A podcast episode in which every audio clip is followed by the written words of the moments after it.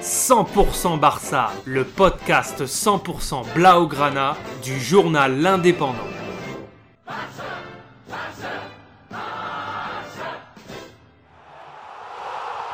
100% Barça, un podcast.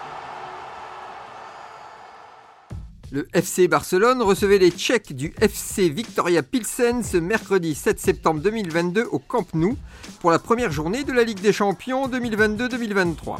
Le FC Victoria étant considéré comme le petit poussé dans le groupe C avec le Bayern de Munich et l'Inter Milan. Donc les trois points de la victoire sont indispensables au vu des échéances futures. Et ça démarre fort dès la 13e minute sur un corner de Dembélé avec reprise de la tête par Koundé qui remise sur l'ivoirien Caissier qui, de la tête, propulse le ballon au ras du poteau dans les cages. 1-0, ça commence bien au Camp Nou. Le festival continue, à la 34e minute, Roberto lance le ballon vers Lewandowski à la limite de la surface de réparation. Il contrôle, se retourne, crochette et frappe enroulé. But au ras du poteau, c'est si simple avec le Polonais. 2-0 pour les Blaugrana, quelle belle soirée pour les Catalans. Mais les Tchèques n'abdiquent pas. Et à la 44e minute, après un léger cafouillage dans la défense Blaugrana, ils réduisent le score avec une tête de Sikora. 2 1, le match est peut-être relancé. Pas pour longtemps. Une minute plus tard, Dembélé délivre un centre sur la tête de Lewandowski qui n'a plus qu'à la catapulter dans le but vide. 3 1 à la pause.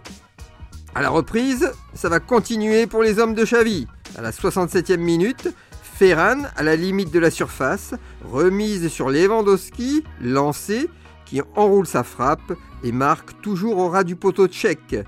Triplé du Polonais.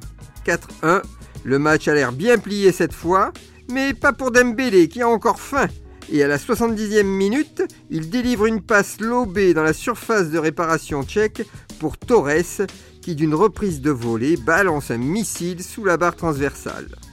5 à 1 score final, les Blaugrana ont déroulé face à une faible équipe du FC Victoria Pilsen.